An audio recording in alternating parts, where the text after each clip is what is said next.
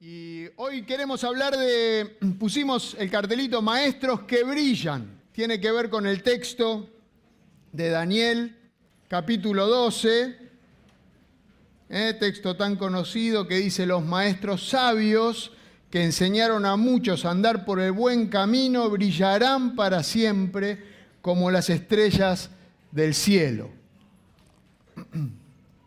Maestros que brillan. Cuentan esa, una historia que seguramente algunos ya la habrá escuchado, eh, de un chico, un, muchacho, un muchacho ya grande que se encuentra eh, con un señor más anciano, ¿no? Se encuentra con él y dice, hola maestro, ¿cómo, cómo está? ¿Cómo le va? Qué bueno encontrarme con usted. Se encuentra y, le dice que, bueno, que, que lo admira y que se hizo maestro por él, le dice, ¿no? Que él también es maestro, este joven era maestro siguiendo los pasos de su maestro ya anciano.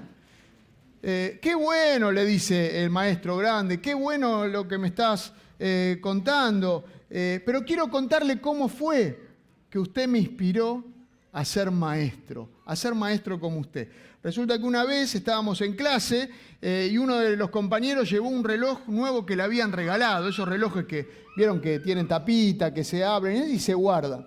Y a mí me encantó ese reloj. Entonces fui y agarré ese reloj y me lo guardé, me lo robé.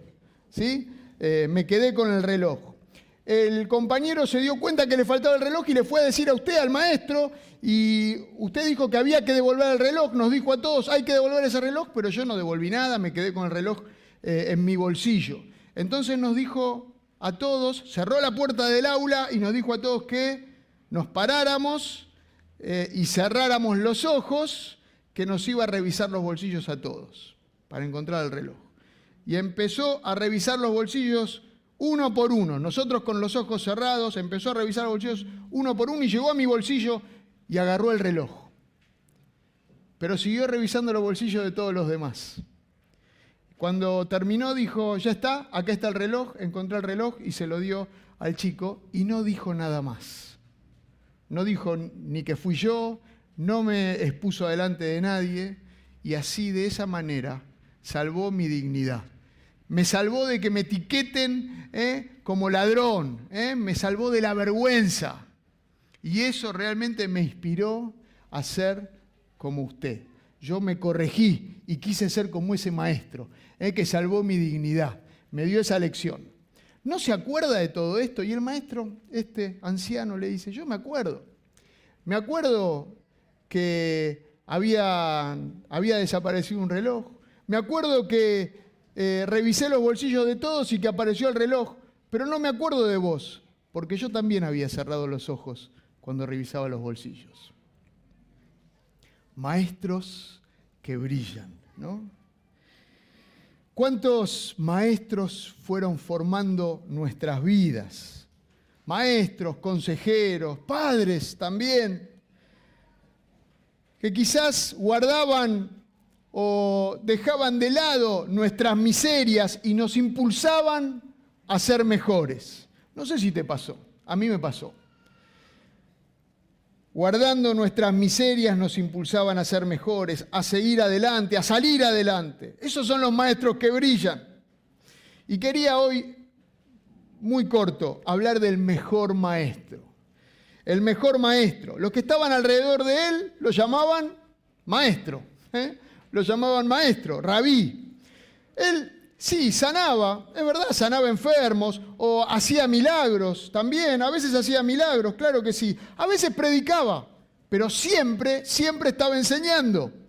Los cuatro evangelios se refieren eh, a él 45 veces como maestro, maestro, pero nunca lo llaman predicador. Enseñó en todas partes, enseñó en el templo, enseñó en la sinagoga, eh, en las sinagogas que visitaba, enseñó en el monte, enseñó en la orilla del mar, enseñó en hogares, eh, enseñó en forma privada, enseñó eh, a, todos, enseñó en un pozo, en un pozo de agua, junto al pozo de agua, etcétera, etcétera, etcétera, en tantos lugares. Y claro, se admiraban, se admiraban de él, ¿no? A ver si me ayudan a pensar en las características de un buen maestro. ¿Qué se les ocurre? características de un buen maestro. ¿Saben que uno googlea y hay una página que se llama características.com? Entonces le va tirando las características de diferentes cosas. Uno pone características del maestro, está en características.com del maestro. Pero no me digan esa, díganme ustedes qué les parece, cuáles son las características de un buen maestro. A ver. ¿Cómo? Amable. Muy bien. Muy bien. Sabiduría. Responsable. Muy bien. ¿Qué más? Paciente. Incisivo. El de la mejor clase, ¿eh? dijo. Incisivo.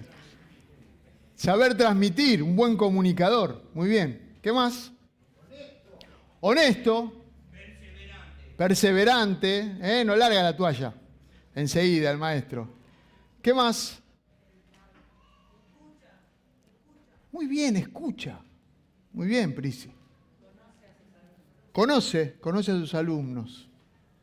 Bueno, no sé si están hablando de Jesús, ¿eh? pero la verdad que aplica en todas estas cosas. Yo quería mencionar algunas cositas nada más, eh, estas características. Dice en Mateo 7, en el final del Sermón del Monte. Cuando Jesús terminó de decir estas cosas, las multitudes se asombraron de su enseñanza porque les enseñaba como quien tenía autoridad y no como los maestros de la ley. Luego del Sermón del Monte, si hay un sermón largo es este, el Sermón del Monte. Jesús expresa los valores del reino y luego cuando termina, la gente dice que estaba admirada de Jesús porque él hablaba con autoridad. Jesús no tocaba de oído. ¿sí? El domingo pasado algo nos decía el pastor Carlos eh, sobre esto de, eh, tener la experiencia en lo que se está eh, transmitiendo. Bueno, Jesús tenía esta experiencia. Los escribas, los fariseos, los, otros religiosos leían comentarios y entonces compartían con los demás, pero no vivían no vivían lo que decían. Pero Jesús no era como el pastor Gatica. ¿Lo ubican el pastor Gatica? ¿No? El que no practica lo que predica. ¿Eh? No lo tenían. Jesús no era así. Jesús vivía lo que decía y Jesús tenía verdadera autoridad. Jesús no era como esos guías turísticos que hablan de lugares que nunca visitaron. ¿eh? No, él había estado ahí. Él hablaba de lo que vivía él mismo. Jesús enseñaba con autoridad y Jesús era ejemplo. Jesús era un ejemplo. Él dice ya en el último momento con sus discípulos, ¿eh? cuando está ahí en intimidad, si yo, el Señor y el Maestro, les he lavado los pies, también ustedes deben lavarse los pies los unos a los otros. Les he puesto el ejemplo para que hagan lo mismo que yo he hecho con ustedes. Jesús no enseñaba de palabra, él daba el ejemplo con su propia vida, lo que él hacía. Un comentarista escribe por ahí, hay muchos de nosotros que profesamos estar bastante dispuestos a confiar en Jesucristo como purificador de nuestras almas pero que no estamos dispuestos a aceptar su ejemplo como el modelo para nuestras vidas. Hoy es mi Salvador Jesús, pero no me pidan eh, que yo siga lo que Jesús hace, eh, que yo haga las obras que Jesús me dice que haga eh, y que Él hace. Jesús es el ejemplo a seguir. Él nos dio ejemplo para que sigamos sus pisadas. Pero Él no, no, no nos manda solos ¿eh? hacer las cosas. Por eso Él nos da ejemplo, nos abre el camino, nos muestra cómo se hace, nos enseña. Es un buen maestro. En tercer lugar, Jesús es un maestro creativo. ¿Alguien dijo creatividad? ¿Eh? ¿No le gusta que los maestros sean creativos? Bueno, Jesús es un maestro, fue un maestro creativo. Usó siempre un lenguaje sencillo, sencillo de entender, ¿eh? de la vida cotidiana. Eh, él adaptaba su enseñanza al tiempo, al lugar, a la necesidad de cada uno, se interesaba por cada uno. Hablaba con, con historias, normalmente hablaba con historias que se llamaban, ¿cómo? ¿Cómo le decimos? Las parábolas, hablaba con parábolas. Él le decía a la gente que trabajaba con la tierra, le decía, el sembrador salió a sembrar y les contaba una historia. O cuando eh, les decía, miren, miren las aves del cielo. Eh, no estén preocupados, miren esas aves que están por allá. ¿Y quién no puedes mirar? Es así de sencillo. Si Dios cuida a esas aves, ¿cómo no los va a cuidar a ustedes? No tengan miedo, no estén en ansiedad. El reino de los cielos, dice, es parecido a, ¿se acuerdan? ¿A qué es parecido el reino de los cielos? A un tesoro escondido, por ejemplo. ¿A qué más es parecido el reino de los cielos? ¿Eh? A un árbol, a una semilla de mostaza. ¿Eh? El reino de los cielos, los símiles que dice Jesús, compara el reino de los cielos para que lo entendamos con cosas que están a nuestro alcance. Maestro creativo. A veces, tal vez algunos piensan que hay que ser complicado para, para hablar del Evangelio, ¿no? Que hay que usar palabras difíciles, eh, intrincadas, que, la gente como que se quede pensando, wow, qué palabra usó para hablar. Eh, pero Jesús no hacía eso. ¿Qué pensarán estos que creen que hay que ser complicados si lo hubiesen escuchado a Jesús directamente, ¿no? En la sencillez con la que decía estas verdades tan profundas. En un momento en su creatividad, está la gente reunida y ¿qué hace? Se sube a la barca, le dice a Pedro, mirá, puedo usar eh, eh, la barca esta, correr un poquito para... Y se corre un poquito en la orilla y les empieza a predicar a todos desde un barco. Así es de creativo Jesús. Y tantas otras cosas ¿eh? que podemos mencionar. Bueno, cómo ha hecho milagros también podemos hablar. Estamos hablando de la enseñanza. Bueno, a través de los milagros también creativo. los milagros eran todos diferentes. A uno eh, lo tocaba, a otro lo escupía, a otro lo mandaba a lavarse al río, a otro. Diferente, iba cambiando las formas eh, de hacer las cosas. Un maestro creativo. Saber escuchar, dijo Prisi por ahí. ¿eh? Un buen maestro tiene empatía. Tiene empatía. Y dice en Mateo 9, al ver a las multitudes, tuvo compasión de ellas porque estaban agobiadas y desamparadas como oveja, ovejas sin pastor.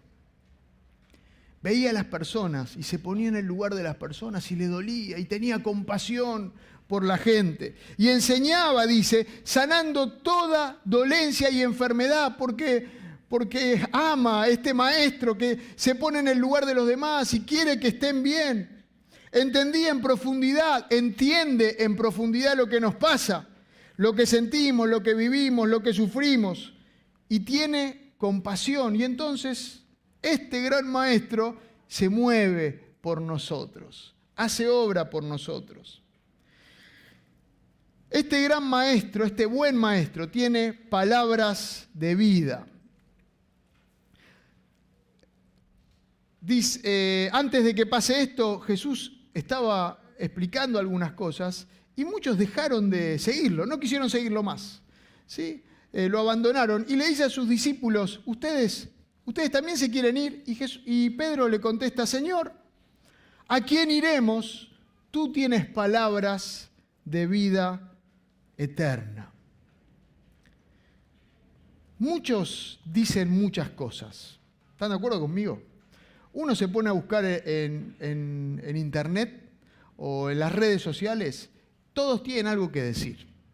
Todos tienen algo que decir. Cada uno tiene su idea eh, y se piensa que su idea es la mejor, es la más brillante y es verdad. ¿sí?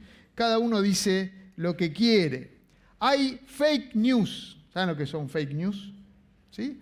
Por todos lados, noticias falsas que se esparcen de acá para allá, se dicen cosas, se dicen mentiras, total, ¿qué importa? Siempre va a haber alguien que lo crea. Hay falsas creencias que se esparcen también por todos lados.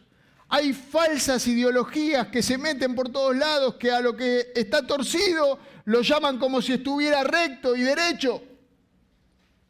Ideologías que quieren convencer, mucha mentira disfrazada ¿eh? que viene del padre de las mentiras. ¿A quién iremos? Pregunta Pedro, y es verdad, Jesús. ¿A quién iremos si Jesús?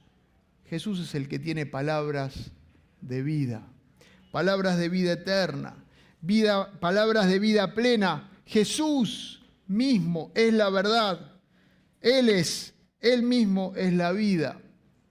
Dice en Isaías 40, sécase la hierba y marchítase la flor, pero la palabra de Dios permanece para siempre. Las ideologías van a pasar y se van a secar. ¿eh? Finalmente la palabra de Dios va a permanecer. Jesús mismo dice, el cielo y la tierra pasarán, pero mis palabras no pasarán. Hablando de los últimos días, cuando todas estas mentiras, todas estas ideologías, todas las falsas creencias desaparezcan y pasen, la palabra de Jesús sigue permaneciendo.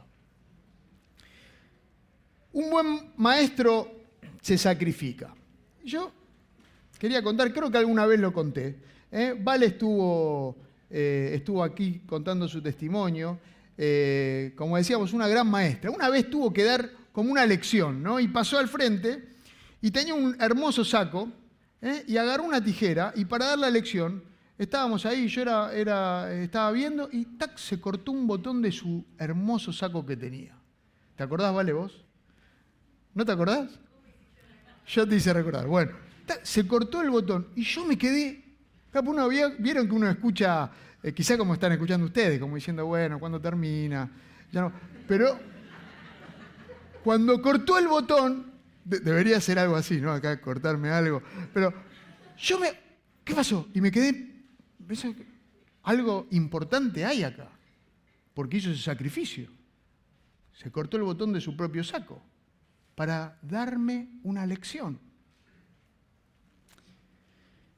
Jesús, el mejor maestro de todos, se entregó totalmente, se dio, se dio por nosotros, se sacrificó, se despojó a sí mismo de la gloria para venir a dar su vida por vos y por mí. Qué gran maestro, qué gran maestro. Un maestro, un buen maestro, eh, como decía Eduardo por ahí, es desafiante, vamos a decirle, desafiante. Dice Lucas, cuando acabó de hablar, le dijo a Simón, ¿se acuerdan que se subió a la barca para predicar? Decíamos antes, se subió a la barca para predicar a los que estaban ahí, para que lo escuchen bien, y terminó de hablar y le dice a Simón, a Pedro, lleva la barca hacia aguas más profundas y echen ahí las redes para pescar. Un buen maestro es desafiante. Jesús desafía a Pedro a ir a aguas más profundas. Acá cabe la pregunta, ¿qué tipo de alumno soy yo? ¿Qué tipo de discípulo soy yo? Jesús es el buen maestro, el gran maestro, pero ¿qué tipo de discípulo soy? ¿Con quién hablaba Jesús? Dijimos con Pedro. ¿Y se acuerdan de qué trabajaba Pedro? De pescador. Y acá cuando Jesús le dice, boga mar adentro, ¿eh? la versión Reina Valera que conocemos, eh, Pedro le dice, Señor, estuvimos toda la noche, estaban cansados. Él se sube a la barca cuando estaban limpiando las redes y bueno, le dicen, subite y predicá si querés. Pero cuando terminan de limpiar las redes le dice, bueno, ahora vamos de nuevo. Y Pedro le dice, Señor, tuvimos toda la noche, intentamos pescar, yo sé de esto, yo sé de, lo que, de qué se trata. Vos predicás muy bien, pero yo soy pescador. Tuve toda la noche y no sacamos nada. Pero en tu palabra voy a hacerlo pero en tu palabra echaré la red. Pero como vos lo decís, te voy a obedecer. No importa que yo sepa o que yo crea que sé, que yo me crea que sé de las cosas, que tengo, eh, que soy experto, que ya esta me la aprendí, o como decía Vale, bueno, ya lo sé, entonces no necesito. No, no importa. En tu palabra yo lo voy a hacer, yo voy a obedecer comentarista escribe con frecuencia, nuestra mente, nuestro intelecto, nuestro propio saber o experiencia se levantan como obstáculos para cuestionar o no obedecer al Señor. Pero debemos tener presente que Dios siempre tiene la razón. Qué tipo de alumno soy. Pedro fue un buen alumno. En tu palabra lo voy a hacer, te voy a obedecer, a pesar de que yo sé de esto, te voy a obedecer. Y ni hablar de los resultados. No hablaba mucho de los resultados, pero sacaron la red llena, llena de peces, que se hundía la barca, vinieron los compañeros de la otra barca y entre los dos sacaron los peces y los repartieron y, y las barcas se hundían y estaban todos felices y empezaron entonces todos a seguir a Jesús. A partir de acá empezaron a seguir a Jesús. Pedro, Jacobo, Juan, Andrés, todos empezaron a seguir a Jesús. Fueron bendecidos todos los que estaban alrededor del que obedeció, de Pedro. ¿eh? Así que ese es el fruto de la obediencia. Este buen maestro Jesús desafía, nos desafía a ir a aguas más profundas. ¿Alguien escuchó hablar del efecto Pigmalión? ¿Escucharon hablar de eso? Pigmalión era un, escultor, ¿sí? un escultor que se quería casar. Entonces eh, buscaba, dice así, ¿no? Dice así la, historia o historia leyenda, vamos a decir. Eh, buscaba a la mujer perfecta y buscaba porque quería casarse con la mujer perfecta y nadie les parecía perfecta. No, bueno, es interesante. Cuando uno busca lo perfecto, hay que ver las expectativas que uno tiene. No la encontraba, entonces esculpió eh, a una mujer, ¿sí? A una eh, de, en, mármol, ¿sí? A Galatea se llama esto que, que, él esculpió. Y, tanto la, amaba y le gustaba y, la tocaba y todo. Y esa mujer, eh, Afrodita, vamos a decir, le concedió que se convierta eh, en, real, en, una mujer real. ¿no? Esto es eh, el Pigmalión. ¿Y recuerdan algo parecido a esto? Bueno, de acá sale después Pinocho, por ejemplo, podemos decir, Frankenstein, todos estos que se hacen se convierten. Hasta los Simpsons mencionan este Pigmalión en algún capítulo, eh, según eh, leí por ahí. El efecto Pigmalión, eh, que se usa en, pedagogía justamente, dice así que las expectativas y predicciones de un maestro sobre el comportamiento de sus estudiantes de alguna manera influyen en que estos comportamientos se terminen produciendo. ¿Se entendió? Lo leo de nuevo. ¿sí?